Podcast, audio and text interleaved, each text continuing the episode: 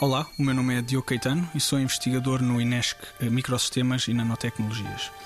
O meu foco de trabalho é interfaces com sensores e, neste momento, para um dispositivo que detecta bactérias multiresistentes no ambiente hospitalar. Ah, este problema das bactérias multiresistentes no ambiente hospitalar é um problema gravíssimo que, que toda a comunidade científica está, está ciente. Por exemplo, na Europa mata cerca de 33 mil pessoas todos os anos, o que seria o equivalente a 100 aviões comerciais todos os anos a caírem. E a pergunta que nós fazemos é se se nós não entrávamos em aviões, se esse fosse o caso, caíssem 100 por ano, porque é que nós entramos nos hospitais, porque é que nós toleramos como sociedade que isto aconteça? A resposta é que efetivamente não existem muitas ferramentas contra isso neste momento.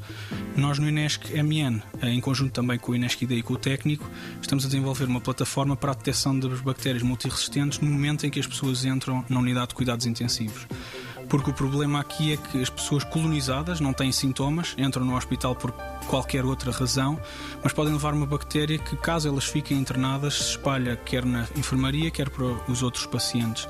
Portanto, elas deviam ser, deviam ser isoladas previamente e isso só pode ser feito, devido aos custos do isolamento, se houver efetivamente uma determinação de que elas são portadoras. Portanto, o nosso objetivo é, mal a pessoa entra, se for alguém de uma população de risco, portanto, imunodeprimido, ou que esteve no hospital muito recentemente, essa pessoa deve ser analisada e, caso teste positivo, então uh, todas as medidas para ser isolada uh, devem ser tomadas para não prejudicar ou para uh, cautelar a saúde quer dos cuidadores, médicos, enfermeiros, auxiliares, dos outros pacientes e da própria pessoa. 90 Segundos de Ciência é uma produção conjunta Antena 1, ITQB e FCSH da Universidade Nova de Lisboa, com o apoio da Nova Artis.